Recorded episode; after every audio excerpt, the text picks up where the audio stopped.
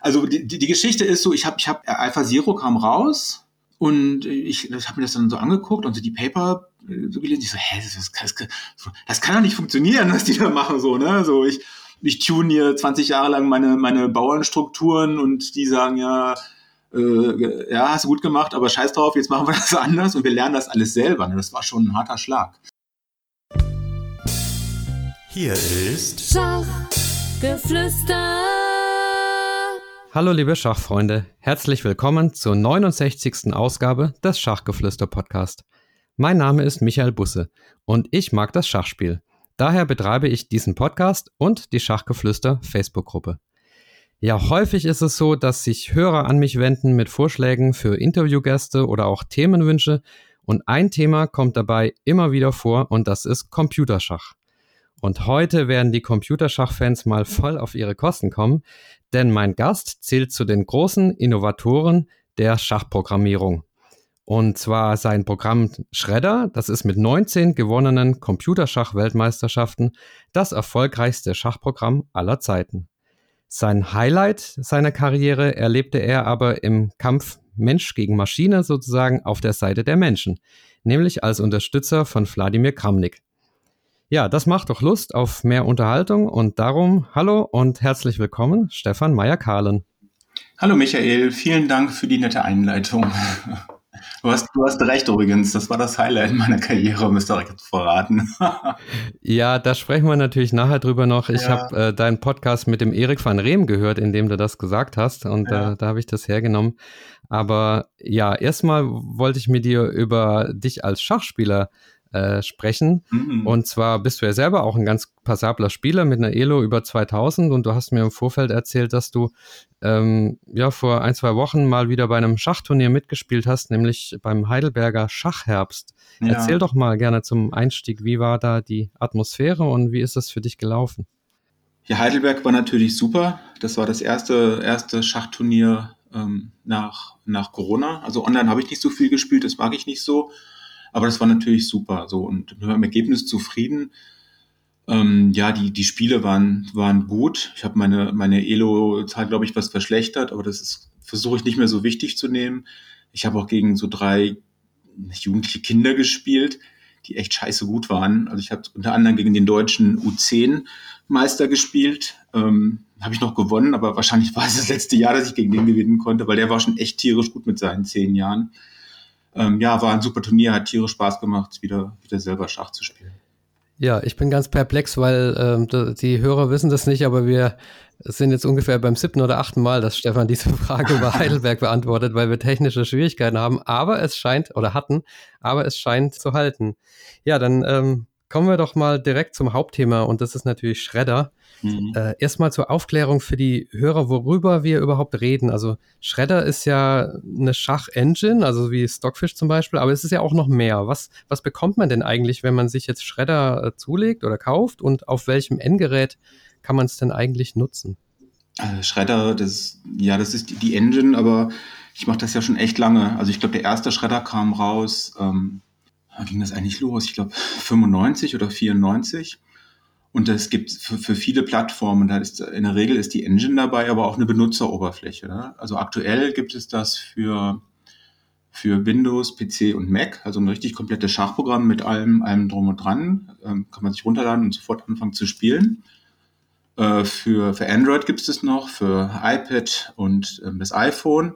Und früher hatte ich auch Versionen so für Nokia-Handys und für diese Pocket-PCs von, von Windows ich weiß gar nicht, online gibt es einen Schredder, wo man spielen kann. Also ich habe mittlerweile echt viele, also an vielen verschiedenen Plattformen das, das angepasst.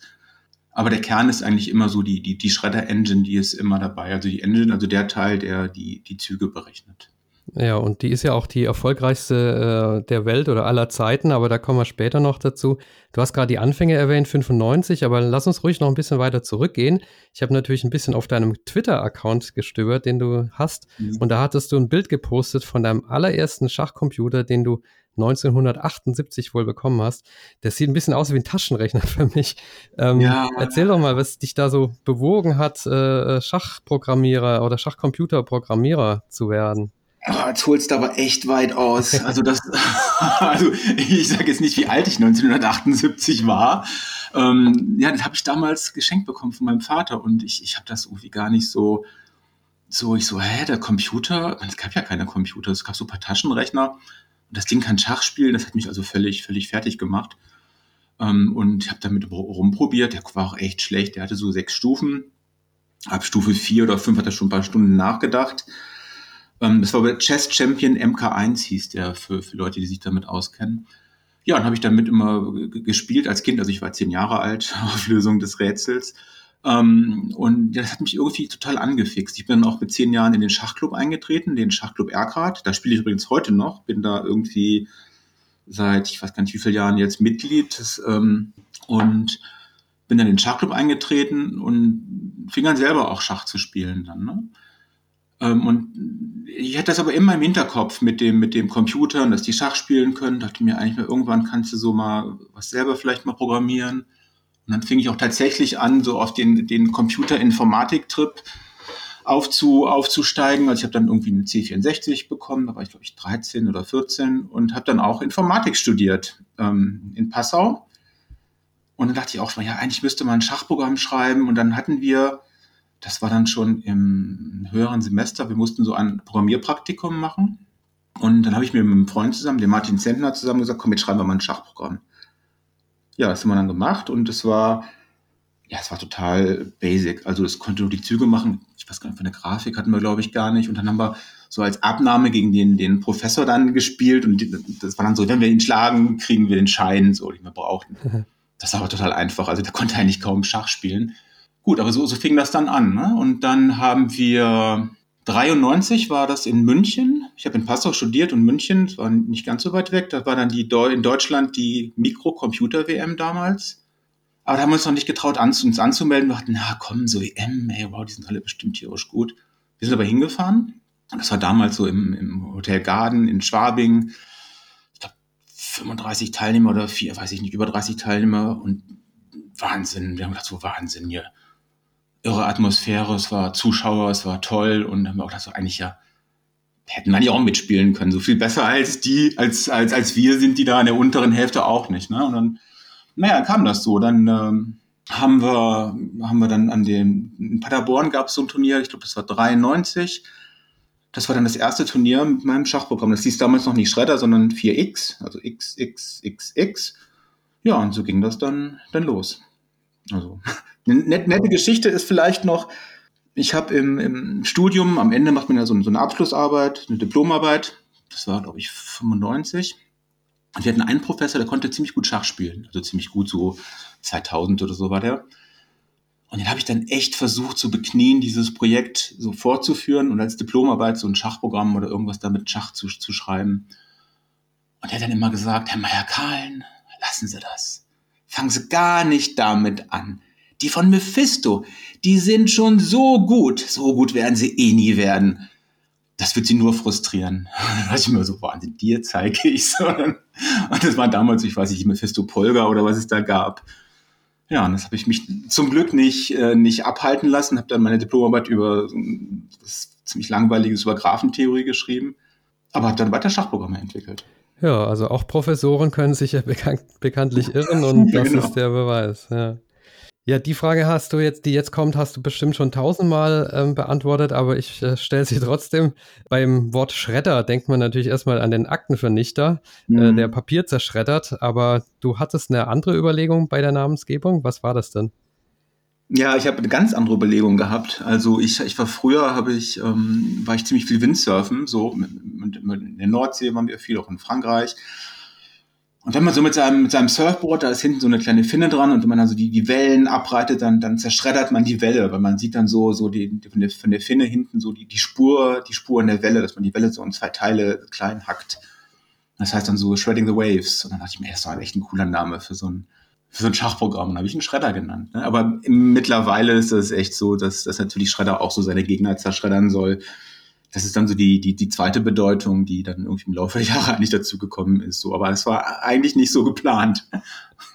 Ja, und das Zerschreddern, das hat ja auch wirklich geklappt. Ich hatte es ja eingangs gesagt, 19 Weltmeistertitel, also ja. davon vier Blitz und einmal Chess äh, 69 oder 960. Wie muss man mhm. sich denn so eine Schachcomputer-Weltmeisterschaft eigentlich vorstellen? Also du, du hattest, glaube ich, die 93er äh, WM gerade beschrieben. Trifft man sich da ganz oldschool vor Ort und jeder bringt irgendwie seinen Computer mit oder läuft das alles mittlerweile virtuell über irgendwelche amerikanischen Superserver? Wie funktioniert das? Nee, das ist, das ist, also das war schon immer äh, vor Ort. Es ist immer noch vor Ort, also auch die, die letzten Ausgaben. Das finde ich eigentlich ganz gut, denn ich meine, diese Online-Turniere, die, die kann man überall spielen, so klar. Und es ist aussagekräftiger, wenn man jetzt hier, was sich 100 Partien spielt, statt nur, was sich 10 oder 11. Aber die, die, die Computerschach-WM, das ist ja viel mehr als nur dieser Wettkampf. Es ist so, man, man, man trifft sich, man ist unter Gleichgesinnten man, man tauscht sich auch aus. Parallel ist meist eine Konferenz über, über Computerspiele, so dass es auch so eine Art, so, so eine Messe und, und Veranstaltung ähm, gibt, so dass, man, dass man sich so austauscht und und so Computerschach ähm, durch diesen Ideenaustausch so als, als Ganzes auch weiterbringt. Ne? Das, das gehört für mich auch, auch total da, dazu, ne? dass man eigentlich vor Ort ist, mit, mit den Leuten dann spielt, sich unterhaltet, so unterhält. Das, das ist für mich ein total wichtigen Aspekt davon. Ne? das, das war am Anfang natürlich so, da gibt es auch viele Geschichten. Die letzten Jahre ist es eigentlich immer so, dass ich, dass ich mir irgendwie, das ist beim Computerschach total wichtig. Also wenn man ein gutes Programm hat und man hat dann einen, ähm, einen schnelleren Computer, dann ist das Programm noch besser. Ne? Also das gleiche Programm, einmal auf einem schnellen Computer und einmal auf einem langsamen Computer gewinnt das Programm auf dem schnellen Computer. Das ist also ganz, ganz wichtig. Das heißt, so die, die Computerschach-WMs, das ist immer so eine, eine Leistungsshow auch so, was geht denn, was geht denn von der Hardware? Ne? Und mittlerweile ist das so, man bietet sich dann bei, bei Amazon oder Microsoft Online so eine, so eine Instanz, spielt darauf oder, oder stellt sich irgendwo zu Hause oder irgendeiner Firma einen Rechner hin und loggt sich dann darauf ein von, von irgendwo der Welt. Früher war das immer noch so, da mussten wir die ganzen Computer überall hinschleppen. Ne? Und ich kann mich echt noch sehr gut daran erinnern, zum Beispiel die erste WM, die ich gewonnen habe in Jakarta, da bin ich dann nach Jakarta geflogen, also Indonesien, und ich habe dann wirklich so einen riesen Computer mitgeschleppt. Ne? Also ich habe dann im, im Flugzeug so, so, eine riesen Kiste immer gehabt, die ich dann natürlich nicht aus den Augen gelassen habe, weil ich weiß gar nicht, wie teuer dieses Ding war. Den habe ich dann von so einem lokalen Sponsor zur Verfügung gestellt bekommen für das Turnier.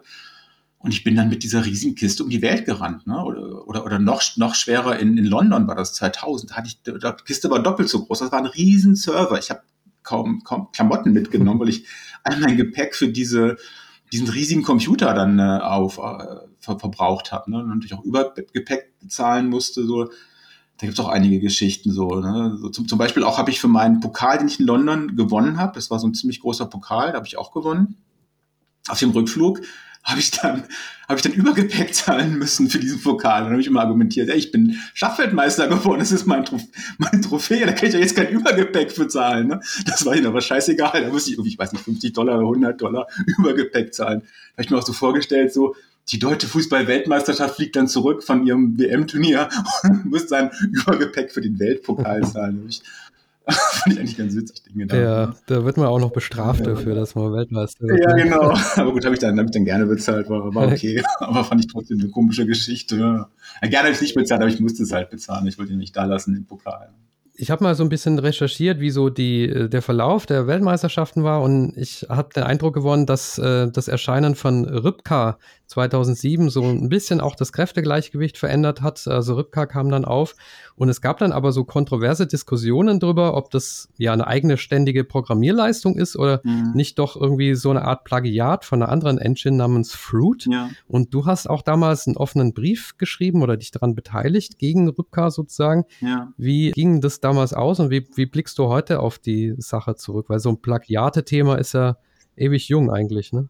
Ja, das, das waren so, das ist so die dunklen, dunklen, dunkle Geschichte des, ähm, des, des Computerschachs. Ne? Also erstmal, das fing damals an, dass, dass Programme, also Fruit, im, im, im Source Code veröffentlicht wurden. Ne? Also so jeder konnte reingucken und sagen, hey, coole, coole Idee, so das, das mache ich auch so. Ne? Das, das gab es früher auch, diese Open Source heißt das Programme, also wo man reingucken kann. Aber die waren nicht so gut. Ne? Und aber Fruit war zum ersten Mal so ein Programm, wo du dachtest, hey, wow, der, der macht richtig coole Sachen, der hat auch ziemlich viele neue Ideen gehabt.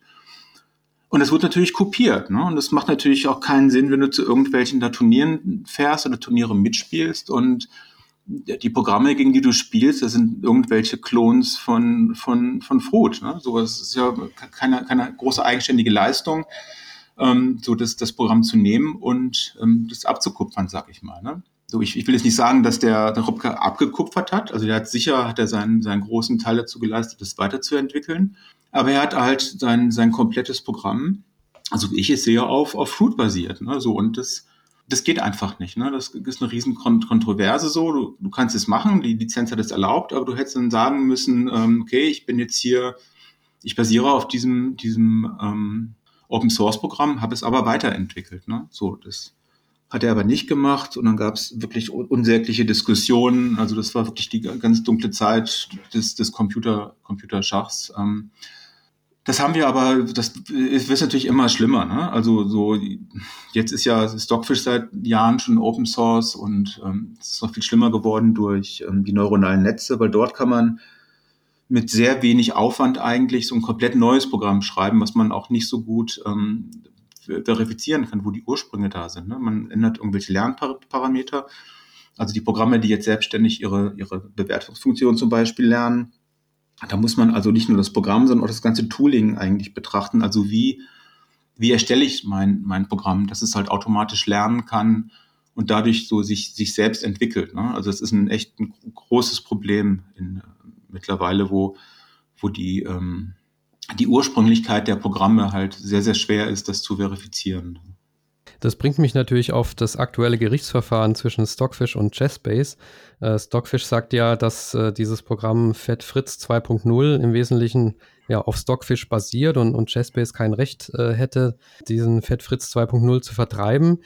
Auf welcher Seite stehst du da in dem konkreten Fall? Ich, also ich stehe da auf gar keiner Seite, also ich halte mich da echt raus. Also ich meine, generell, ich, ich weiß, ich habe hab Fett, Fett Fritz nicht, ne? Also ich habe das auch nur gelesen. Ähm, generell ist es so, dass, ähm, dass man halt, also ich sage mal ganz allgemein, man, man, man hat ein Programm, macht das Open Source und je nach Lizenz kann man das, kann man das weiterverwenden oder auch nicht. Und bei, bei Stockfish ist halt die Lizenz, dass, dass, dass gesagt wird, okay, du kannst es verwenden, kannst es auch weiterentwickeln, aber alles, was du, ähm, wenn du es veröffentlichst oder, oder verkaufst, und man darf es verkaufen, also wenn, wenn du dann es weiterentwickelst, musst du die Entwicklungen auch offenlegen. So, das ist so die sogenannte ähm, GPL, die GNU, ist das GNU Public License, also so eine sehr verbreitete Lizenz, die unter, unter anderem auch Linux äh, verwendet.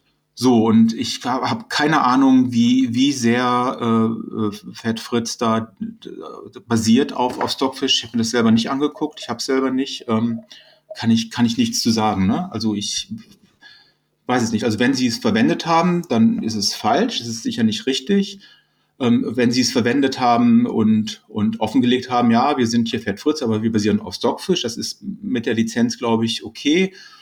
Aber das ist echt eine komplizierte Sache. Ne? Also ich kann da, kann da eigentlich nichts, nichts zu sagen und ich will auch keinem irgendwie einen schwarzen Peter zuschieben. So, das ist halt, ist halt schwierig. Ne? So. Und es ist immer ein Unterschied, so, wenn man irgendwelche sich Ideen, Ideen abguckt oder das halt so kopiert. Ne? Das ist aber wirklich sehr oft ein schmaler Grad. Ne? Das war damals mit Rübker war das auch ein schmaler Grad, wo man dann zu entscheiden hat, ist das jetzt noch legal, ist das nicht legal, ne? oder ist es legal, es zu verkaufen oder legal an einem Turnier teilzunehmen, wo die Regeln vorher definiert sind. Ne? Also das, ähm, ja, es ist echt immer schwierig. So, ich will, will aber keine, oder ich kann da auch gar keine Partei ergreifen, weil ich eigentlich über diesen konkreten Fall auch nur das weiß, was ich da auf Twitter gelesen habe. Ne? Ja, ist ja, ist ja auch legitim. Ähm, aber dann reden wir doch nochmal mhm. wieder über Schredder, weil da kannst du auf jeden Fall was zu sagen. Ich habe mal geschaut, wie stark Schredder heute eigentlich ist. Also viele Schachcomputer-Fans werden es wissen. Es gibt da so eine Weltrangliste der Schachcomputer auf der Seite des schwedischen äh, Schachcomputervereins und da steht Lila Zero aktuell an der Spitze, knapp vor Stockfish und Deep Shredder, Deep Shredder, so heißt es, kommt dann äh, ein bisschen weiter hinten mit immerhin noch 3356 Elo, also wahnsinnig stark, aber mhm. halt nicht ganz an der Spitze. Du, mhm. ja, du bist ja mehr oder weniger ein Einzelkämpfer und agierst gegen diese ganzen Open Source Programmierer-Teams, das hast du ja gerade schon angesprochen. Ist das nicht aussichtslos? Ja, eigentlich schon. also, also klar, also was heißt aussichtslos? Ne? Also man muss mal so fragen, was, was willst du? Ne? Ich habe natürlich auch schon klar den, den Ehrgeiz, obwohl es mittlerweile auch weniger geworden ist mit der Zeit, da was ein starkes Programm abzuliefern, aber ähm, das ist, mein Schredder ist einfach stark genug für jeden, ne? müssen wir uns nichts vormachen. Ne? Ähm, auch für die Analyse, das, das langt eigentlich aus. Ne? Und, und wenn man da Engine-Engine-Partien spielt, um rauszufinden, ob das jetzt 3300 oder 3400 Elo hat, klar, es hat auch seine Daseinsberechtigung, aber die, diesen Kampf mitzukämpfen, ähm, da weiß ich nicht, da gehen mir allmählich auch so die, die Motivationen dafür aus, ne? weil das wirklich extrem aufwendig ist. Ne? Das ist also hat sich auch verändert zu früher. Früher war das so, man hat, ähm, habe ich gerade gestern noch mit dem, mit dem Mark Leffler von Komodo drüber geredet. Ähm, so, man hat, man hat so Sachen ausprobiert und hat man mal vom Gefühl her gemacht, ja, das funktioniert gut und ähm, das lasse ich mal drin und hat man so zehn Partien gespielt oder 20 Teststellungen. Ne? Das war so ein bisschen Blick in die Ga Glaskugel. Ne? Das ist, heute ist das viel, viel wiss, also wissenschaftlicher, sag ich mal, weil man macht eine winzig kleine Änderung, ändert einen Wert von, von was weiß ich, 12 auf 13 und lässt dann Zehntausende oder Hunderttausende Partien spielen, um herauszufinden, ob das äh, besser oder schlechter geworden ist. Ne? Das ist. Man braucht so viele Partien, weil je, kleiner die Änderung ist, äh, desto mehr Partien müssen gespielt werden, um dann ein Elo oder ein halbes Elo Zuwachs ähm, nachzuweisen. Und da ist Stockfish extrem gut, also diese, diese minimalen Änderungen, also sehr, sehr viele kleine Änderungen zu machen, weil es ja riesen, riesen Leute dahinter stehen, oder sehr viele Leute dahinter stehen und das dann einfach auszuprobieren. Ne? Und bei Stockfish ist es so, ich weiß gar nicht, wie der aktuelle Stand ist, die haben dort, ich sag mal, tausend oder zumindest hunderte Rechner zur Verfügung, die gespendet wurden, um das alles, alles Tag und Nacht rechnen zu lassen. Ne? Und ich habe hab das natürlich nicht, ich will gar nicht jammern, ich miete mir auch meine Amazon-Kisten, dann biete ich mir, was ich, zehn davon, das muss ich aber alles selber bezahlen. Und das ist mir auf Dauer einfach zu teuer, da, ähm, da, da mitzuschwimmen und auch die, die Motivation habe ich nicht. Ne? Das ist ein bisschen, bisschen anders geworden jetzt, dass man nicht alles dieses Tuning komplett selber macht, weil die Programme lernen in der Regel jetzt ihre Bewertungsfunktion selber. Das macht, macht Schredder auch. Ne? Das ist dann also nicht ganz so stupide Zahlenschieberei. Aber wo ich jetzt großen Wert drauf gelegt habe und eigentlich, eigentlich schon lange und wo ich letzter Zeit doch wieder viel gemacht habe, ist, ähm, dass ich Schredder so ähm, die, an den Elo-Stufen gearbeitet habe. Ne? Also du kannst in Schredder, das geht eigentlich schon echt lange, einstellen Schredderspiele mit 1400 Elo oder 1600, das geht bis, weiß ich, 2000, was, was die Obergrenze da ist, 2600 oder 2800. Und dann kannst du einfach sagen, jetzt spiel mal so, wie ein, ein Spieler, ein menschlicher Spieler mit dieser Elo-Zahl spielen würde. Ne? Das ist natürlich. Und darf ich kurz zwischenfragen, ist das dann auch so ähnlich wie ein Mensch oder spielt er dann äh, die ganze Zeit Weltklasse und stellt dann plötzlich die Dame ein?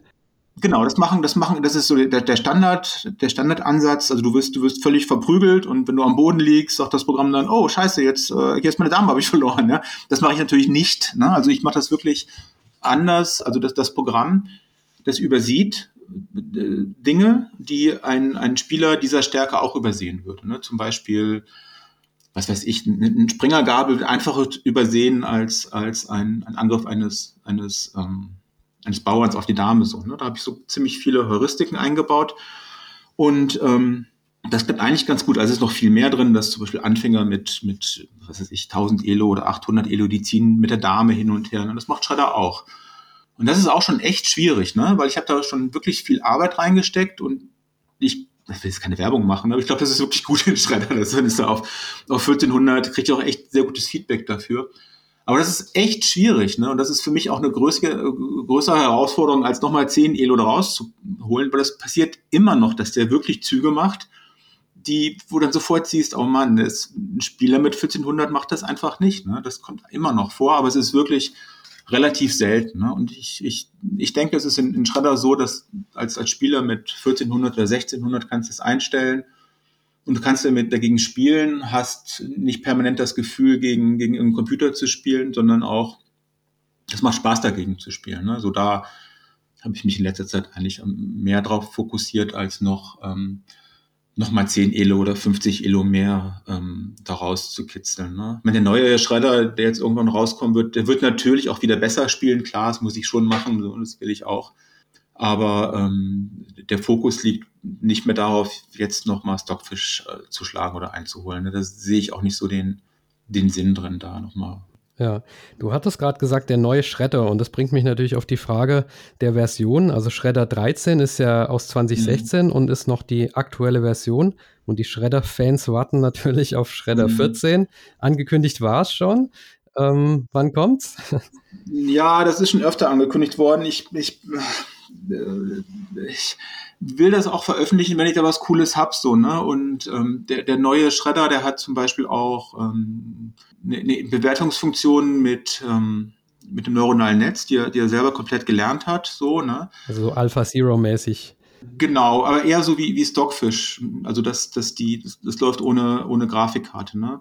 Da ist aber auch das, das, ja, so, da hat mich Stockfish ein bisschen über, überholt eigentlich, ne? Das, das hatte ich so ein bisschen internes auszuplaudern vor Stockfish schon. Also für mich war die Idee naheliegend, das so zu machen. Also die na, nach, also Lila Zero, zu sagen, hey, ich mach, ich mach mal die Bewertungsfunktion, dass ich keine Grafikkarte brauche. Ne? Also ist ein bisschen technisch vielleicht jetzt, aber das, dass es auf normalen Computer auch schnell läuft. Ne? Ich habe mit der Version sogar schon in Macau gespielt. Wann war das denn? 2018 oder 19? 19, glaube ich.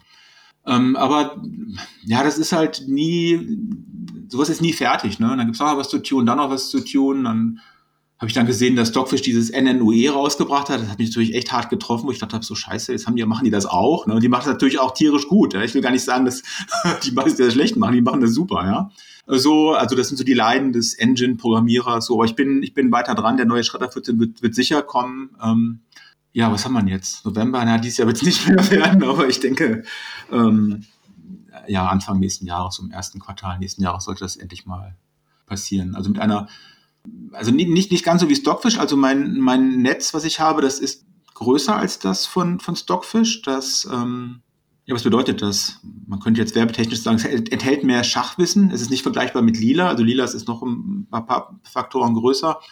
Aber er spielt super, ne? Also man, man sieht sofort, dass ähm, der spielt halt sehr, naja, wie, wie, wie halt diese neuronalen Netz-Engine spielen, ne? Also spielen richtig cool, wo, wo, wo, wo zu gucken macht Spaß, ne? Nicht, nicht mehr so dieses, dieses alte Maschinelle, aber das machen jetzt ja, machen jetzt ja viele, ne? Aber das hat der neue Schreiber natürlich auch.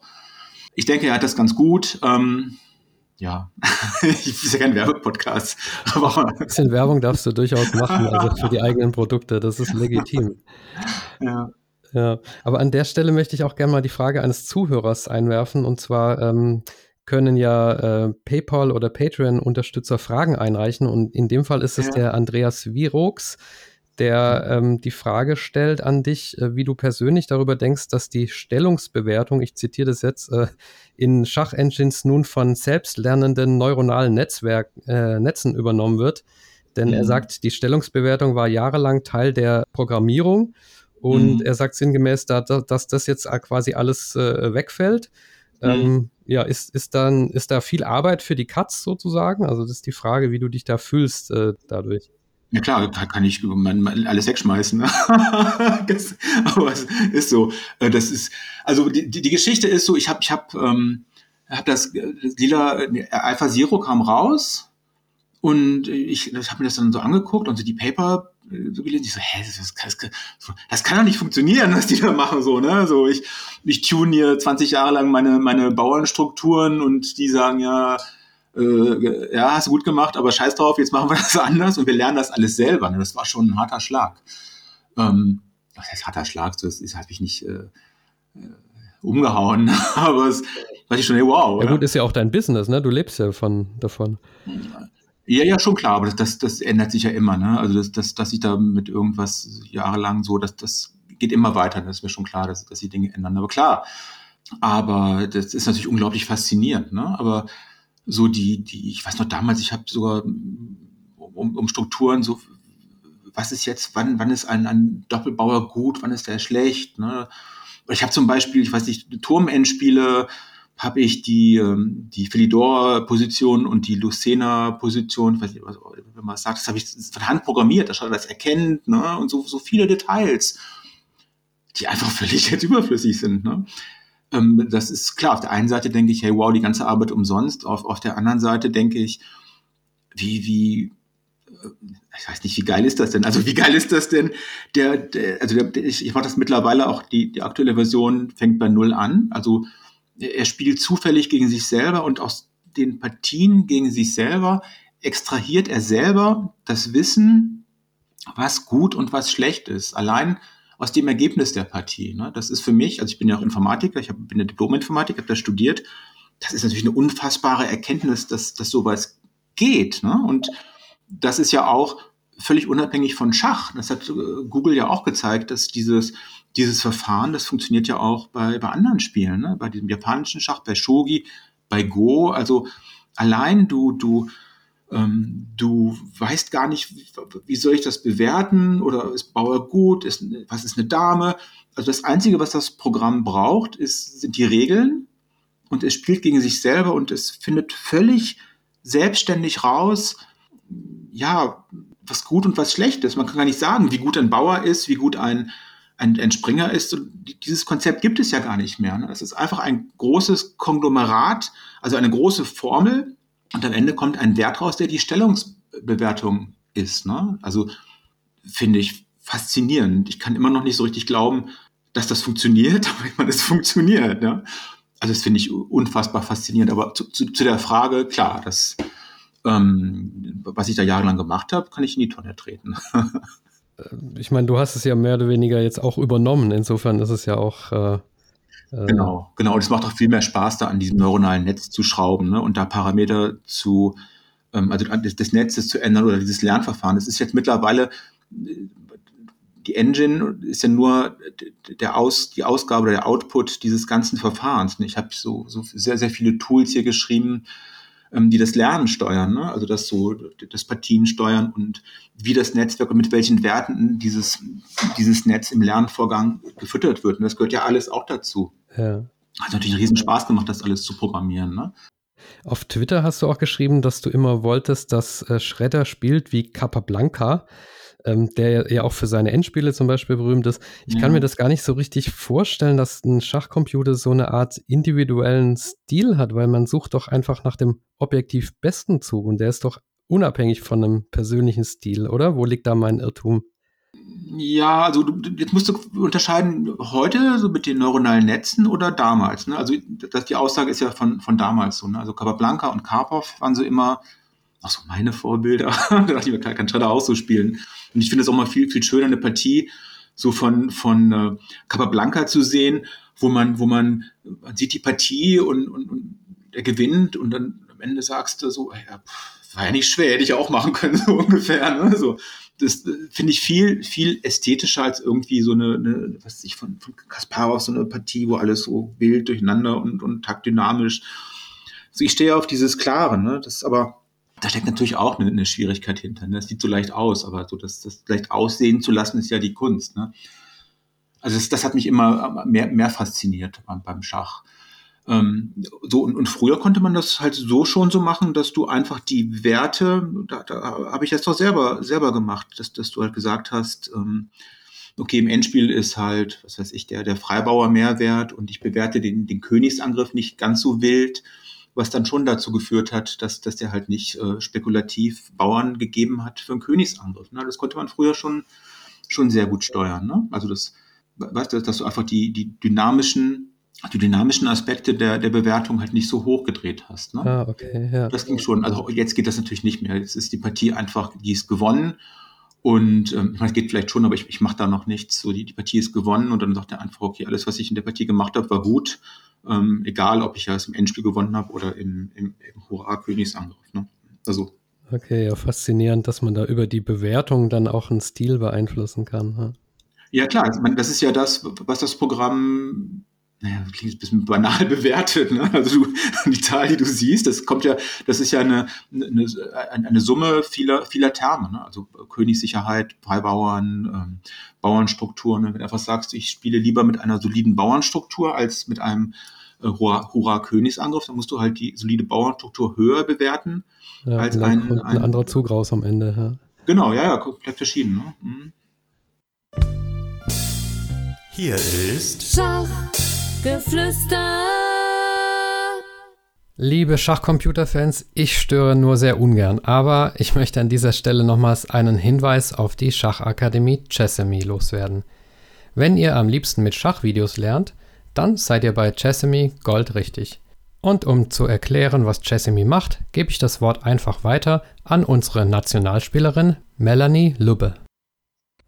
Allen, die beim Hören jetzt selber Lust aufs Schachspielen bekommen haben und noch auf der Suche nach guten Trainingsmaterialien sind, möchten wir unsere Online-Schachakademie Chessimi ans Herz legen. Dort findet ihr Videokurse zu allen Phasen der Schachpartie, also zur Eröffnung, zum Mittelspiel und zum Endspiel, und zwar für unterschiedlichste Spielstärken, vom Schachanfänger bis zum Profi. Das Besondere an den Kursen ist, dass ihr diese zum sofortigen Download erhaltet. Das heißt, ihr könnt die euch bequem auf all eure Geräte herunterladen und gerne auch offline nutzen. Zusätzlich erhaltet ihr, weil wir uns dasselbe als aktive Schachspieler immer gewünscht haben, PGN-Dateien gratis dazu. Das heißt, ihr könnt euch in Zukunft das Abtippen der Varianten sparen. Also schaut doch einfach mal bei chessemy.com vorbei, ob dort auch was für euch dabei ist. Und wenn dem so ist, dann nutzt gerne den Gutscheincode Schachgeflüster10, spart damit selber 10% auf alle Kurse und unterstützt zeitgleich noch Michael mit seinem Podcast. Wir freuen uns auf euren Besuch und wünschen euch jetzt erstmal ganz viel Spaß beim Weiterhören. Hier ist Schachgeflüster. Ja, von Schredder würde ich gern mal kurz zum äh, Universal Chess Interface kommen und mhm. das würde ich jetzt gern für die Einsteiger mal erklären, zumindest so wie ich es verstanden habe. Mhm. Und du kannst mich dann vielleicht äh, korrigieren ja. oder ergänzen. Also wenn man jetzt ähm, mehrere Schachcomputer gegeneinander antreten lassen will, dann braucht man drei Bestandteile, nämlich die Engine, darüber hatten wir geredet, mhm. dann eine grafische Oberfläche, wie sie ja. ja Shredder zum Beispiel bietet oder auch, jetzt muss man mal kurz weghören, jetzt erwähne ich die Konkurrenz, also Skit oder Arena zum Beispiel. Ja. Und drittens, da braucht man dann noch eine Verbindung irgendwie zwischen den beiden. Und da hast du was erfunden, was jetzt mhm. quasi weltweit eingesetzt wird. Kann man das, äh, kannst du das nochmal näher beschreiben? Ja, das hast du, also erstmal, ich habe es nicht alleine erfunden, ich habe das damals mit dem Rudolf Huber zusammen äh, erfunden, also wir haben das ausdiskutiert, wie man das machen könnte und haben das dann so zusammen erfunden. Und das hast du nicht ganz richtig beschrieben. Also du brauchst das nicht nur, um Engines gegeneinander spielen zu lassen. Ähm, das ist, du, du hast ähm, also die, die Engine, das hast du richtig gesagt. Und dann hast du eine, eine Benutzeroberfläche, also mit, mit Schachbrett, mit, mit Mausklicken, mit Schachuhren. Und zwischen den beiden gibt es eine Verbindung. Ne? Also die Oberfläche zeigt die Züge an, die zeigt die aktuelle Stellung an, die nimmt eine Eingabe mit der Maus entgegen. Aber irgendeiner muss ja die Züge berechnen. Ne? Und die, die, diese Schnittstelle zwischen der Engine und der Benutzeroberfläche, das ist halt dieses, dieses, diesen Standard, den wir damals definiert haben, der, diesen UCI-Standard. Äh, ähm, also äh, im Prinzip ist es so, die, du machst einen Zug auf, auf dem Schachbrett, dann wird das über UCI, über diesen Standard wird an die Engine gesagt, er hat diesen Zug gemacht, jetzt rechne mal. Dann, dann rechnet das Programm und sagt irgendwann nach, was ich, fünf Sekunden, ja, jetzt mache ich diesen Zug. Und dann wird dieser Zug in diesem Standardformat an die Oberfläche geschickt und die zeigt das dann, zeigt das dann an. So, und das, der große Vorteil von UCI ist halt, dass es möglich ist, ähm, dass du verschiedene Engines überhaupt laden kannst in, in Arena, in ZIP, in, in Fritz, in, in, in in, was gibt's noch in Shredder, ne? Also dass du, dass du sagen kannst, hey cool, ich habe jetzt hier ähm, die Stockfish Engine und ich kann die einfach in Shredder reinladen, ne? weil Stockfish unterstützt auch UCI Deswegen kannst du jetzt äh, Stockfish einfach in, in, in meine Oberfläche reinladen und das sieht genauso aus wie Shredder, nur halt es läuft ähm, die Stockfish Engine mit. Ne? Das, das ist also der, der Vorteil. Ah, okay, also nicht nur um die gegeneinander antreten zu lassen, sondern um die mhm. auch in. Nein, nein, grund, grundsätzlich die einzubinden. Okay. Ah, also ja. das ganz, ganz, ganz grundsätzlich. Cool, wenn man sich selber oder sein eigenes Produkt so auf äh, im Prinzip jedem Computer eines Schachspielers der Welt wiederfindet. Ja, ja, mein Produkt ist ja die, ja, aber im Prinzip schon, habe ich, ich noch gar nicht gesehen. Ne? Aber klar, im Prinzip jede, jede Engine, jede Schachengine ist heute eine UCI-Engine. Ne? Ja. ja, dann würde ich gerne mal das Thema wechseln und zwar über das sprechen, was du im Podcast mit Erik van Reem, da warst du ja auch als Interviewgast, äh, als dein Karriere-Highlight bezeichnet hast. Und ja. zwar das Match Wladimir Kramnik gegen Dieb Fritz in Bonn, das Kramnik ja mhm. mit 2 zu 4 verlor. Ich habe über das Match auch schon mit zwei anderen Gästen gesprochen, nämlich Carsten Hensel, der dich ja damals, glaube ich, in das Team Kramnik geholt hat. Ja. Und auch mit Peter Heine Nielsen, der im anderen Team war, im Team Dieb Fritz. Eigentlich warst du als Computerexperte doch im falschen Team, oder? Ja, eigentlich schon. naja, das kannst du ja so sehen. Die, die Aufgabe war halt so, so Kramnik auf den Computer vorzubereiten. Ne?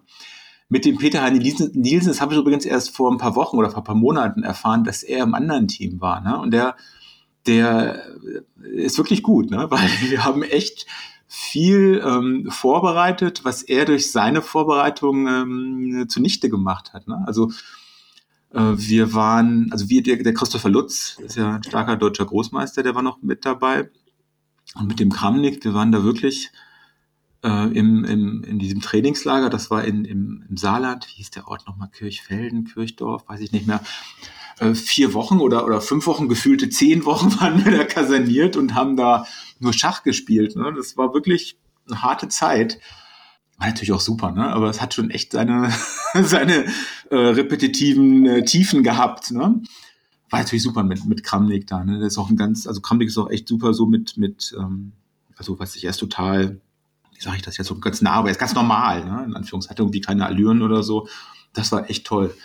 Ähm, genau, da haben wir ihn versucht, da, da vorzubereiten und ähm, das hat mir auch so ein bisschen Einblicke gegeben, wie, naja, wie das alles so funktioniert, so an, an, der, an der Spitze, ne? Und vor allen Dingen, was, ähm, was die so drauf haben oder was, was Kramnik so drauf hat, ne? Das, das war, also die, die Vorbereitung war dann teilweise in irgendeinem katalanischen Endspiel nach 30 Zügen, wo wir, ich dachte, ja komm, ja, so, wie kann das denn sein, dass sowas kommt doch nicht vor? Äh, Christopher Lutz, nee, nee, mach mal, das ist so, ne? Und das kam man auch so, ne? Das war unfassbar. Ähm, so wie, wie, wie weit und wie tief die, diese Top-Leute das vorbereiten, was die alles wissen. Wir hatten dann irgendwie einen Zug überlegt oder so, so einen Aufbau, wo wir gesagt haben, hey, guck mal, wenn, wenn man das so spielt, hier, Fritz, das kapiert er überhaupt nicht. Und dann meinte er dann, ja, ja, so hat dann irgendwie Jo Bova in Dortmund schon gegen so und so gespielt. Ich so, hä, was? ja, enormes Wissen. Ja. ja, unfassbar, wirklich unfassbar, was. Aber erzähl doch mal mehr, wie man denn jetzt einen Menschen auf eine Maschine vorbereitet. Also versuch, habt ihr da versucht, Dieb Fritz irgendwie aus seinem Eröffnungsbuch rauszuholen mit kuriosen Eröffnungen oder wie, wie, wie, wie seid ihr rangegangen? Nee, das, das, das mit, mit kuriosen Eröffnungen, das war eigentlich ähm, so die Angst, dass man dass das Buch dann so auskocht, das, das haben wir gar nicht gemacht. Das waren eher so ähm, gucken, wo, wo Fritz komisch spielt. Ne? Das, das, ähm, also wir haben so, so Bestellungen auch gesammelt, zum Beispiel, wo, wo Fritz, ich habe ich hab Fritz gegen Schredder spielen lassen, auch gegen andere Programme. Und wenn Fritz verloren hat, so, dann, ähm, oder meines Erachtens typisch verloren hat, habe ich dann ja die Partie gezeigt, ne? dass er so äh, versucht herauszufinden, ähm, ähm, da, da generelle Schwächen zu entdecken. Ne? Und da sind, sind die auch unfassbar gut drin. Also dass, dass man da, die sehen dann sofort, so was, was da schiefgelaufen ist. Ne? So, das, das war eher so die Aufgabe. Gar nicht so irgendwelche Bücher oder war, das, hab, das Buch hatte ich, glaube ich, gar nicht. So die, das war die große Angst, ja, die haben das Buch, oder ich weiß nicht, ob wir das hatten. Ne? Das, das haben wir gar nicht gemacht. So eher so Eröffnungen, wo, wo welche Eröffnung, wo, wo Fritz komisch spielt und ähm, naja, so, so, so Stellungstypen, die, die Fritz halt so gar nicht versteht.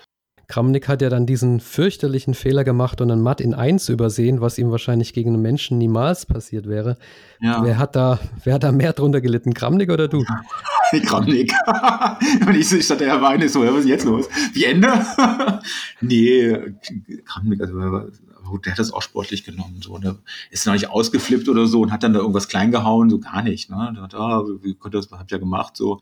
Ähm, ja, das war schon komisch. Ne? Aber es hat dann dazu geführt, in der letzten Partie, dass wir hatten alle, alle so Vorbereitungen, also katalanisch hatten wir vorbereitet und dann meinte er irgendwie in der letzten Partie, ja, wir müssen gewinnen. Ähm, es gab eben einen Ruhetag, glaube ich, dazwischendurch immer. Und dann meinte er, ja, äh, ich will, ich will Pirk spielen, letzte Runde. Und wir so, was? so, wir haben ja gar nichts gemacht. Wann ist die Runde morgen? und dann so, oh, okay. so, aber es war dann so, äh, so, ja, so die Kurzschlussreaktion, weil er meinte, er muss dann gewinnen, sonst hat er keine Chance. Ja, also, ein kleiner Schock für uns. Ich habe so ein bisschen Gefühl, das Gefühl, jedes Mal, wenn, wenn in dieser Zeit damals äh, Menschen gegen Maschinen gespielt haben, auch, auch äh, Kramnik gegen Kasparov, das sagt man ja auch, dass, äh, nee, ähm, auch äh, Kasparov gegen, gegen Deep Blue, da sagt man ja auch, dass Kasparov eigentlich hätte gewinnen müssen und der bessere war. Und bei äh, hier ist es auch so ein bisschen ähnlich, oder? Wenn gleich einige Jahre dazwischen waren. Nee, ich glaube, das, das ist, glaube ich, verschieden. Also ich glaube, ähm, gut, ich will jetzt nicht sagen, dass, dass, dass Kramnik gut, gut, vorbereitet war von uns. Also er war gut vorbereitet, wie auch immer. Er, er kannte sich mit, er kannte Engines, er kannte Fritz. Ne? Ähm, mit, mit Kasparov ist das ein bisschen anders. Das war ja auch deutlich vorher. Ne? Das war ja zehn, zehn Jahre vorher. Ja. Und das habe ich damals auch mitbekommen, so dass, dass Kasparov, der hat einfach ähm, Schiss gehabt vor, vor Blue. Und Blue, ich weiß nicht, ob sie es absichtlich gemacht haben, die haben es geschafft, so, so einen Hype zu generieren, ne? so 95, so, war das erste oder 96, dass, dass sie gesagt haben, ja, wir, wir schlagen hier, Chess Genius war damals, wir schlagen den 16 zu 0 oder so, gab es in den Foren so ähm, Postings und so, was machen die, ne? die ähm, sind unschlagbar und man muss, äh, man muss da ganz vorsichtig gegen spielen, sonst hat man keine Chance. Und äh, Kasparov hat auch seine, seine, ich will nicht sagen, wer das war, also wir wurden auch gefragt, also wir, die Schachprogrammierer, ja, was haltet ihr denn von Deep Blue? Kann man zu unseren Turnieren, was, wie, wie, was ist denn da so, was ist eure Einschätzung? Ne? Und, und ja, was ist der wirklich so gut? Ähm, da, da war im Kasparov-Team meines Erachtens ein sehr, sehr großer Hype, dass, dass er dagegen das äh, unbezwingbare Monster spielen muss. So, ne? Hm was dann dazu geführt hat, der hat ja auch wirklich komisch gespielt, hat irgendwie E3 eröffnet oder so, damit D4, E3, so ganz, ganz komisch hat er ja gespielt, ne? So, weil, weil der meinte, er darf sich auf keinen Fall auf einen, ähm, auf einen offenen Schlagabtausch äh, einlassen. Ne? Und das war meines Erachtens die komplett falsche Strategie. Also klar, offener Schlagabtausch wäre nicht richtig, aber so sein, sein normales aktives Spiel. Ne? Ich glaube, der von der Spielstärke war Kasparov dem die Blue weit über, überlegen noch. Ne? Es, es wurden ja nachher auch die, die Logfiles, ähm, also die Analysen während der Partie, was die Blue alles gesehen hat, veröffentlicht. Und da konnte man auch sehen, so das war schon gut, das, das Teil, aber das war jetzt nicht un, unschlagbar. Ne? Also auf keinen, keinen Fall. So wie ich das sehe, war da aus, aus welchen Gründen auch immer ähm, Kasparov nicht gut ähm, ja nicht gut vorbereitet. So. Äh, ich habe auf Arte auch mal eine Reportage gesehen, da war, äh, hat einer die Aussage getroffen, dass das wohl besser gewesen wäre, wenn man Karpov antreten lassen hätte gegen, gegen Deep Blue, weil er einfach vom Stil her mehr wie eine Maschine spielt. Was meinst du dazu? Ja, ist immer schwer zu sagen. Ne? Also am Ende des Tages sind, sind beide brutal gute Schachspieler und der Kasparov, der kann auch positionell spielen. Es ist ja nicht nur so, dass der dass der hier hauruck dynamisch ähm, äh, Figurenspiel aufziehen kann. Ne? So das, die die Top-Spieler, klar, die haben ihre, die haben so ihren ihren ihren Stempel, ne? aber eigentlich äh, können können die alle alles, ne? weil die sind einfach, die haben das Spiel so so begriffen, ähm, wie dass sie alles können. Ne? Also wenn du wenn du Kasparov sagst, ja komm, ich bin mal ein bisschen ruhiger hier, das, das kann der auch. Ne? Ja, man weiß es im Nachhinein genau, nicht. Ja.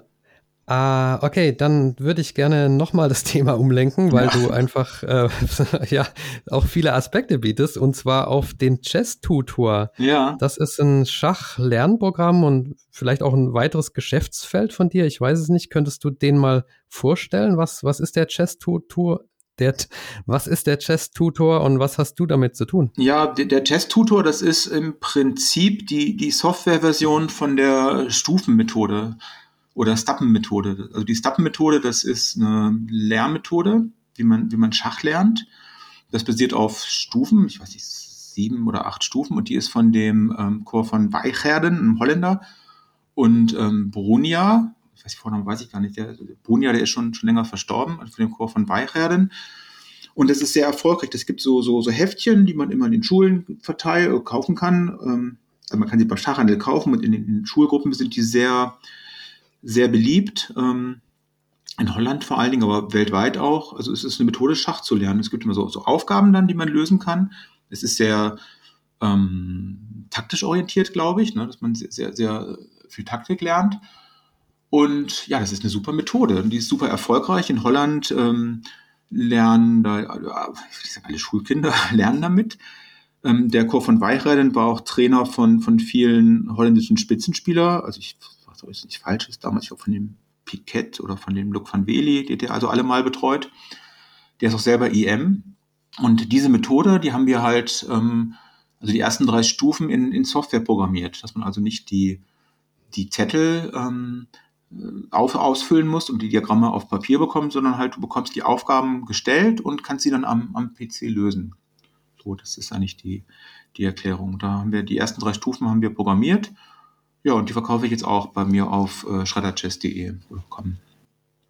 Okay, also der, vielleicht noch der ergänzende Hinweis, der Georgios Soulidis oder besser bekannt unter The Big Greek, der hat die auch hier im, im Podcast, äh, hat auch die Stappenmethode äh, empfohlen. Also mhm. die ist wirklich sehr etabliert. Die war ja eigentlich für Kinder gedacht ursprünglich. Genau. Wie ist das mit dem Chess-Tutor? Auch für Kinder eher oder für alle? Ja, das, das, sind die gleichen Inhalte, ne? Also das sind zwar neue Aufgaben, aber das gleiche Konzept, was du, was du, ähm, was das du machen, was du machen kannst, ne? Also das ist für, für Kinder, äh, ja, es ist für Kinder konzipiert, aber so wir, ähm, ich, ich ich und die, die Stufenmethode ist dann nicht so wie jetzt hier Fritz und Fertig, wo dann irgendwelche Türmchen übers Brett hoppeln, so dumm, dumm, dumm, ich bin der Turm, ich bin König Weiß, jetzt musst du mich matt setzen, blibli. So ist es nicht, ne? Also mit so, mit so einem, ähm, das ist so, so, du kriegst Schachaufgaben und lernst Schach, also ohne, ohne ähm, ja, irgendwelche Animationen, die halt Kinder ansprechen sollen. Also wir haben das bewusst sehr, sehr ja, sach sachlich gehalten. Ne? Insofern, also es ist eine hervorragende Methode, um, um Schach zu lernen und sich, sich weiterzuentwickeln.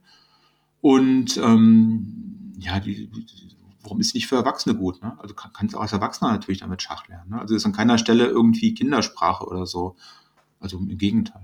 Ne? Okay. Und ich habe auch, ich habe auch die ersten drei Stufen, als wir das damals gemacht haben, ich habe durch das äh, programmiert und dann so mit dem Eiko, Eiko Bleicher und als, als wir fertig waren, habe ich das natürlich intensiv getestet auch. Ne? Und dadurch die ganze Stufe 1, 2, 3 selber durchgemacht. Ne? Und 3, das ist schon teilweise schon echt schwierige Aufgaben, aber es ist wirklich sehr gut. Du, du siehst dann, ähm, du siehst dann immer die, ähm, was ist den Aufgaben zu, äh, was weiß ich, Doppelangriff oder so, ne? Und, und, und kriegst du die Aufgaben präsentiert und musst sie dann lösen.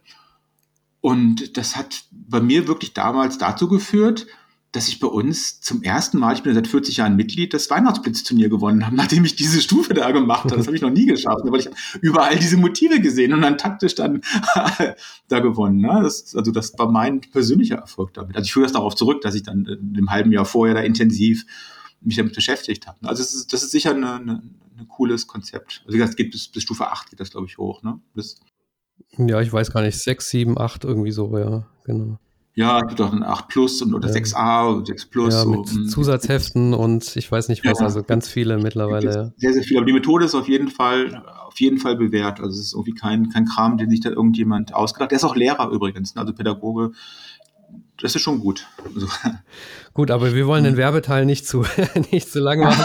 Deswegen äh, nochmal zurück zu den Computern und jetzt vielleicht auch zum, zu den äh, negativen äh, Aspekten. Und zwar möchte ich mal das äh, diskutieren anhand äh, des Cheaters mit dem Namen Deva Kipas. Ich weiß nicht, ob du den schon gehört hast, den Namen. Mhm. Ach doch, der hat mit Schredder gespielt, ne? dieser Indonesier. Genau, das ist ein Indonesier-Schachspieler, ja, der ja, ja. auf chess.com sensationell gegen den äh, Gotham Chess gewonnen hat, also diesen Streamer.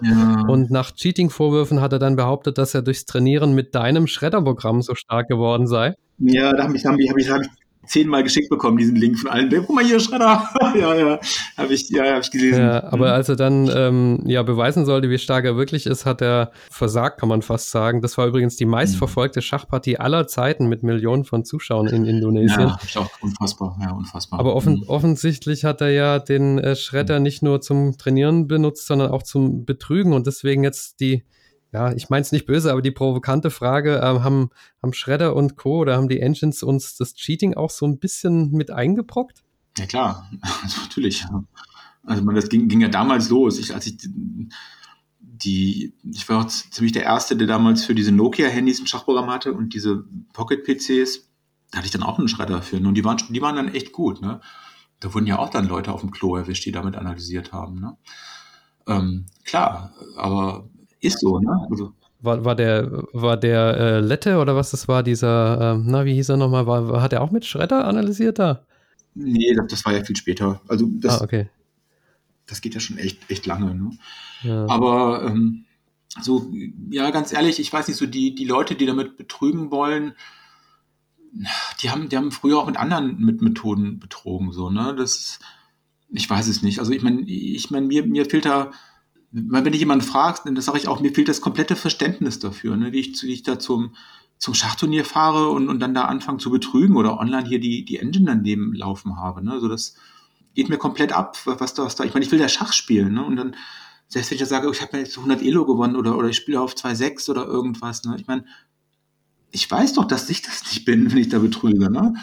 So, keine Ahnung. Ähm, aber gut, so, ich sag mal so, das, das kannst du, du kannst es nicht stoppen irgendwie, ne? Und, und wenn du, wenn du sagst, ja, die, die Tools, du bist ja jetzt mitschuldig und hast dann auch programmiert, ja, ist so, ne? Aber so, das ist so der, der Fortschritt, ne? So mit, wenn ich es nicht gemacht hätte, jemand anderes hätte es dann gemacht. Ne? Das, das ist einfach so der Gang der Dinge, dass du die, die Rechenkapazität immer, immer, immer kompakter, immer stärker, immer tragbarer wird und ähm, naja, die, die Mittel zum Cheaten, die, die, wenn die sich bieten, die werden auch genutzt. So. Ich weiß nicht, man, ich, ich sehe dann eher so die, die positiven Dinge, die, die Computerschach gebracht hat, ne? So dass du na, spielst eine Partie gegen irgendjemanden und, und weißt dann sofort, ja, hier, wo, ah, das habe ich falsch gemacht. Sie weißt du sofort, ne? siehst deinen Fehler oder du fragst dich, stehe ich hier gut, stehe ich schlecht. Ich, meine, ich weiß noch früher, als, als wir da Varianten analysiert haben, so, ja, da haben wir mit unserer, unserer, was ich, 2000 Elo-Stärke da was analysiert, aber ob das dann am Ende richtig oder falsch war, wusste auch so keiner. Ne? Und wenn du da gerade keinen kein Großmeister oder starken Spieler zur Hand hattest, war das immer auch so ein bisschen Schuss ins Blaue. Ne? Das ist dann heute schon, schon viel konkreter, dass du sagen kannst, hey Mann, hier, so macht man das nicht, was du da gemacht hast. Du, musst hier, was weiß ich, nicht B4, sondern den, den Springer schlagen. Ne? Also ich sehe eher so die, die, ähm, die positiven Aspekte. Ne? Außer die, die positiven Aspekte auf das Spitzenschach. Man, die Computerschach hat ja auch einen riesigen Einfluss auf, auf ähm, auf die, die Top-Leute, ne? auch, auch vor Lila Zero. So vorher, es wurden, es wurden wieder Sachen gespielt, die man früher einfach so spielt man nicht gesagt hat. Ne? Und dann der Computer gesagt hat, ja, ich spiele aber so, beweist mir mal das Gegenteil. Ne? Und dann, dass man dann gesehen hat, hey, das, das geht doch so. Ne? So, das, das sieht so ein bisschen komisch aus, so wie man früher Schach gelernt hat, aber das geht. Ne? Und das bereichert ja auch das Schach und das erweitert auch so den, den Horizont der, des Spielers so, ne, ja, guck mal hier, so, das könnte man auch mal so probieren und so probieren, ne? Also wenn man das richtig einsetzt, denke ich, äh, also das Computerschach, dann überwiegen die, die Vorteile auf, auf jeden Fall. Ne? Also Leute, die betrügen wollen, die, die betrügen einfach immer. Ne? Also da kannst du, kannst du machen, was es will. Die, die wird es immer geben, die gab es immer. Mhm. Ja, ist einfach ja. so. Ne? Also. Ja, verständlich. Man versucht ja aber auch mit künstlicher Intelligenz zu diesem Cheating-Problem ja. beizukommen. Müsste das als Schachprogrammierer nicht auch für dich irgendwie so ein Tätigkeitsfeld sein, an so einem Anti-Cheating-Algorithmus irgendwie mitzuwirken, dass die funktionieren? Ja, habe ich früher auch mal dann gearbeitet, aber so mal so ein paar Sachen experimentiert. Ähm, das geht schon, aber so, dass die, die, da gibt es mittlerweile auch fähige, fähige Leute, die das, die das machen. Ne? Ich weiß nicht, chess.com oder bei Leadchess, da gibt es ja auch so Cheater Detection und die funktioniert ziemlich gut. Ne? Ähm, die, das Problem ist so, die Leute, die betrügen, die, die sind dann so im Wahn und, und betrügen dann ja immer und das ähm, fällt dann natürlich sofort auf. Ne? Also die, es gibt so eine gewisse Fehlerquote, so im Mittel, die, die ein, ein Spieler einer gewissen Spielstärke macht. Also Fehlerquote, die Abweichung von dem optimalen Zug eine Bewertung zu meinen Zügen im Schnitt, ne, da gibt es so ziemlich, ziemlich, ähm, ziemlich markante und ziemlich ähm, fixe, fixe Statistiken. So, und wenn da jemand äh, da abweicht, dann, äh, naja, ist es halt, mogelt er halt, ne? Oder, oder die, die, diese, diese, äh, ich habe jetzt Schach trainiert und ich habe meine Elo jetzt, ja, ich bin jetzt gut geworden. Ich habe mir jetzt ein halbes Jahr mal was angeguckt und bin ich von 2000 auf 2,5. Ne? So, ja, hallo, das geht nicht im halben Jahr. Das kannst du vergessen. Ne? ja, ich weiß selber, wie schwer das ist. Ne? So, ähm, also das alles, die, die Argumente, die dann immer kommen, wenn mal jemand so enttarnt wird, so das, ja, sind dann äh, schwache Argumente, so sage ich mal vorsichtig. Ne? Ja, also viele, viele Facetten zum Thema Schachcomputer. Ähm, mich würde noch deine Sichtweise auf die äh, elektronischen Schachbretter interessieren. Ich weiß nicht, ob du da eine hast. Also man Ziel von denen ist ja, dass man gegen einen Online-Gegner spielen kann, aber trotzdem mit einem echten Schachbrett vor sich, also Hybrid-Schach. Ja. Da gibt's jetzt äh, auch Entwicklungen, ähm, dass, also DGT ist da, glaube ich, Marktführer und jetzt gibt's Millennium aus München, die sogar eine eigene Liga jetzt gründen wollen mit so Hybrid-Schach. Hast du da Einblicke in den Markt und irgendwelche Prognosen, wie sich das entwickelt? Also dieses Millennium-Brett, das ich weiß, das ist ja mit, mit dem, mit dem Millennium, mit dem Ossi Weiner, mit dem habe ich ja schon lange zusammengearbeitet. Ähm, das, der hatte ja damals den Schredder 1 vermarktet und da bin ich immer noch in Kontakt. und arbeite mit ihm jetzt wieder so ein bisschen zusammen und habe so ein Brett auch hier, also dieses Millennium-Brett und das ist schon super. So, also wenn man online spielen will, das, das ist ähm, eine coole Sache, ne? weil du, also ich spiele tausendmal lieber auf dem Brett als, als am Bildschirm, ne? weil ich sitze irgendwie den, den ganzen Tag vor, vor dem Bildschirm. Die Hälfte des Tages ist auch irgendein Schachbrett da, um irgendwelche Varianten anzugucken oder mit Schredder irgendwas zu machen. Dann will ich in meiner Freizeit mich auch nochmal davor setzen und, und Schach spielen. Also deswegen spiele ich online eigentlich auch gar nicht oder nur sehr wenig. Ähm, mit dem Brett ist das schon eine coole Sache. Also wenn man online spielen will, mit dem Brett ist gut. Aber ich ähm, persönlich mag es eigentlich noch äh, tausendmal lieber, wenn, wenn mir der Gegner so gegen, gegenüber sitzt. Und ähm, ja, das gehört irgendwie für mich dazu, ne? So gucken, so jetzt hier, wie reagiert er und was macht er und so die, die, diese, diese Zweikampfstimmung, die kommt dann irgendwie doch mehr auf, ne? Ja, absolut. Oder auch, auch der Trash-Talk im Training, so ein bisschen. Ja, Blitzen natürlich. Ich meine, ich mache das auch. Also wenn, wenn, ey, da blitzen auf Liedchess oder wo auch immer so, ja, schön und gut, aber klar, so Vereinsabend da mit deinen Kumpels blitzen und dann äh, sagst, hey, komm hier, das, machst du denn da für einen Scheiß? So, das, das, klar, das gehört dazu oder so. Natürlich, ne? kannst du nicht mit allen machen, aber auch nicht immer, aber so ab und zu mal, klar, super. Muss sein. Genau also Schach im Verein nochmal der Appell macht am meisten Spaß. absolut, absolut. Also ich meine auch, auch Mannschaftsschach, man sagt ja auch immer so, äh, Schach ist Einzelsport, aber ich finde, also ich spiele ein Erkrad jetzt seit 40 Jahren. Ich habe irgendwie 20 Jahre Pause gemacht, ne, so mit, mit den Kindern, als die Kinder da waren und mit Schredder viel gearbeitet. Und so seit, was ich, vier Jahren spiele ich wieder. Und wir, wir spielen da und ich spiele da in der Mannschaft. Wir sind, ich glaube, zu zehn sind wir das, das erweiterte Team. Und mit sechs habe ich in der Jugend zusammengespielt. Ne? Also mein Alter, ich kenne die, kenn die schon immer, ne? habe die 20 Jahre viele wenig gesehen und jetzt spielen wir wieder zusammen.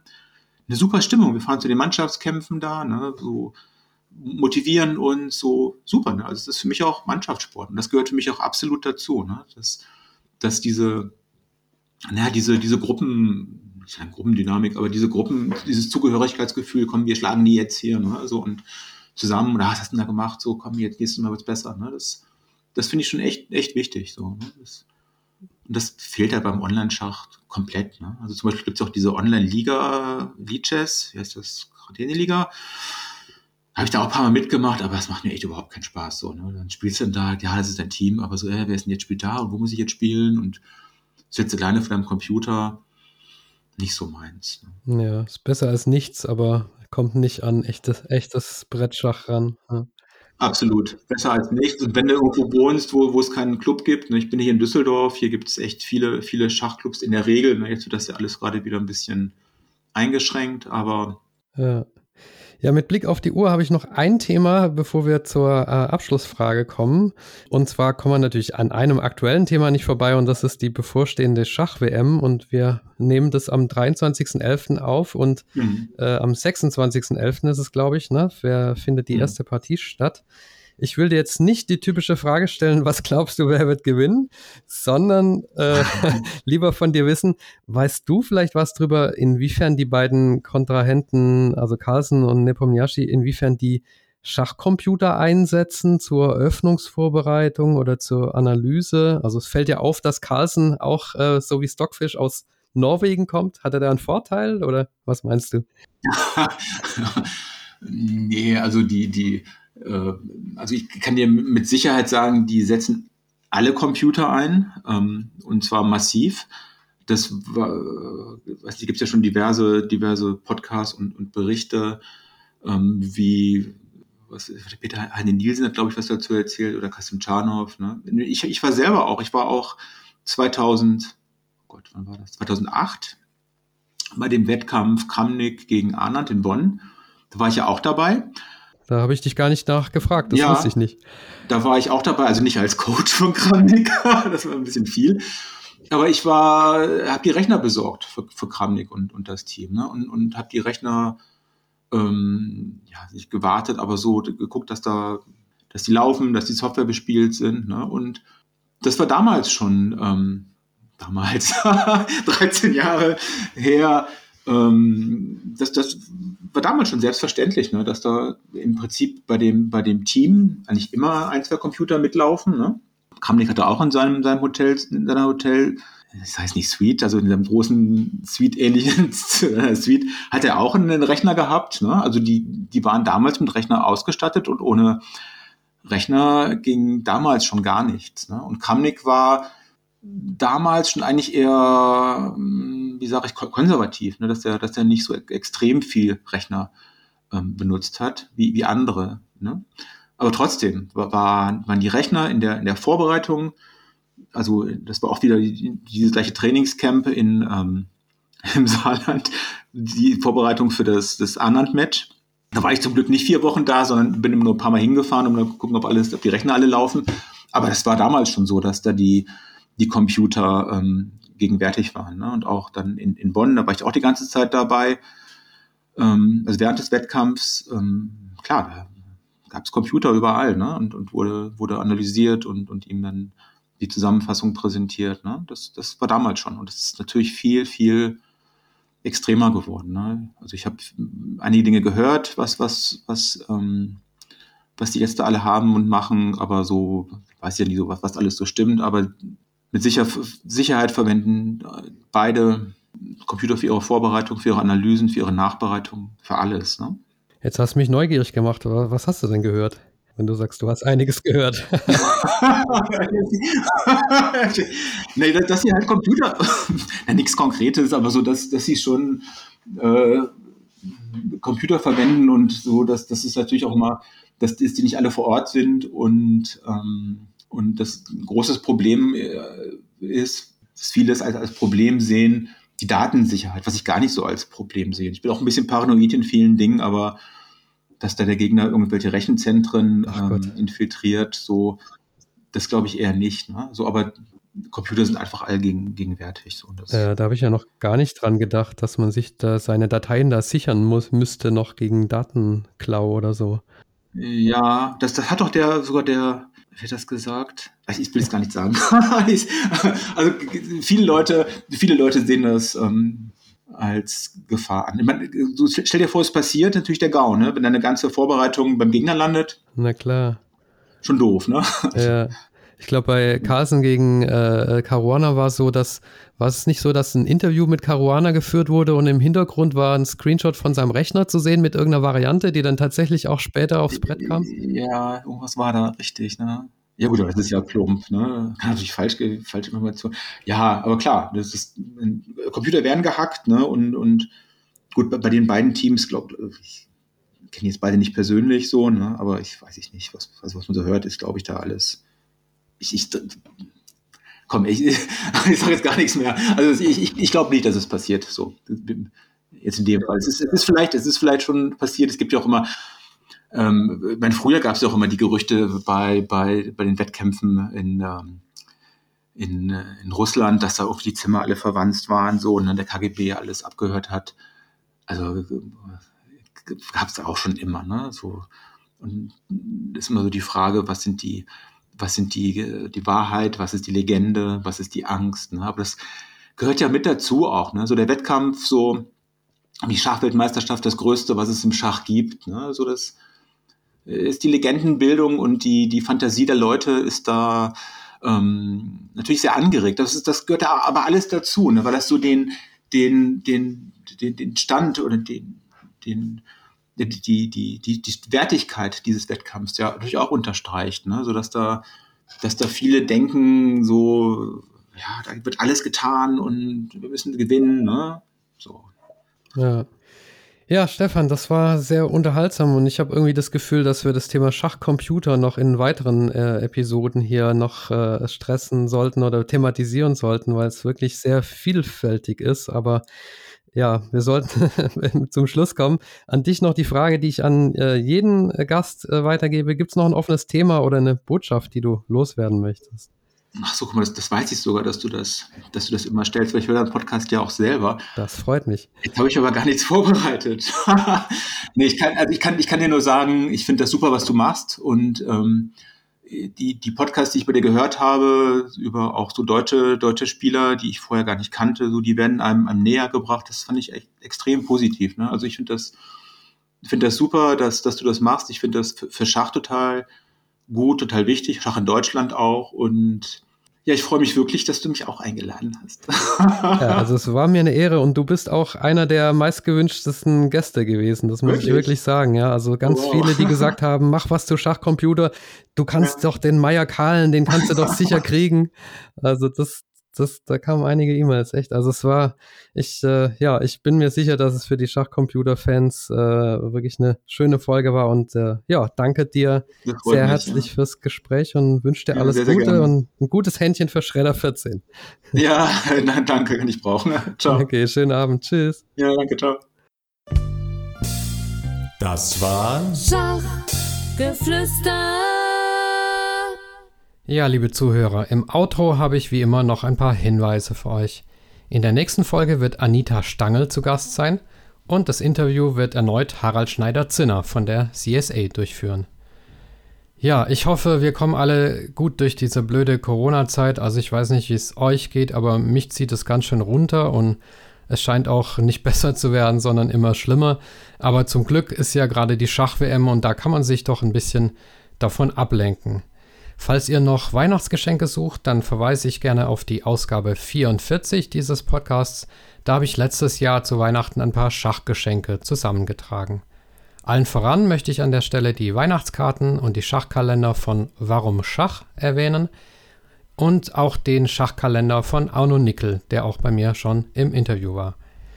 So, und nun traditionell schon der Dank an alle Personen, die mir auf paypal.me etwas gespendet haben also paypal.me slash Schachgeflüster oder auch auf patreon.com slash Schachgeflüster eine regelmäßige monatliche Spende zukommen lassen. Damit sammelt ihr nicht nur Karma-Punkte, sondern unterstützt auch diesen Podcast. Und alles, was reinkommt, wird auch wieder reingesteckt. Dankeschön also an folgende Personen oder Einrichtungen in alphabetischer Reihenfolge des Vornamens. Andreas Wirox, Armin Züger, Dr. Benjamin Steinhilber, Dieter Riegler, Friedhelm Küch, Güven Manay vom interkulturellen Schachverein Satranj Club 2000, Hans aus Berlin, Dr. Joachim Meyer-Briggs. Ich muss, immer, ich muss immer lachen bei Hans und nachher noch bei Peter. Äh, ja, Marc Hoffmann, Markus Schirmbeck, Oliver Bremer, Peter, Peter Hug von DSSP, die Schulschachprofis, die Internetseite schachtraining.de und Tim Bialuszewski. Macht's gut, bleibt oder werdet gesund. Euer Michael.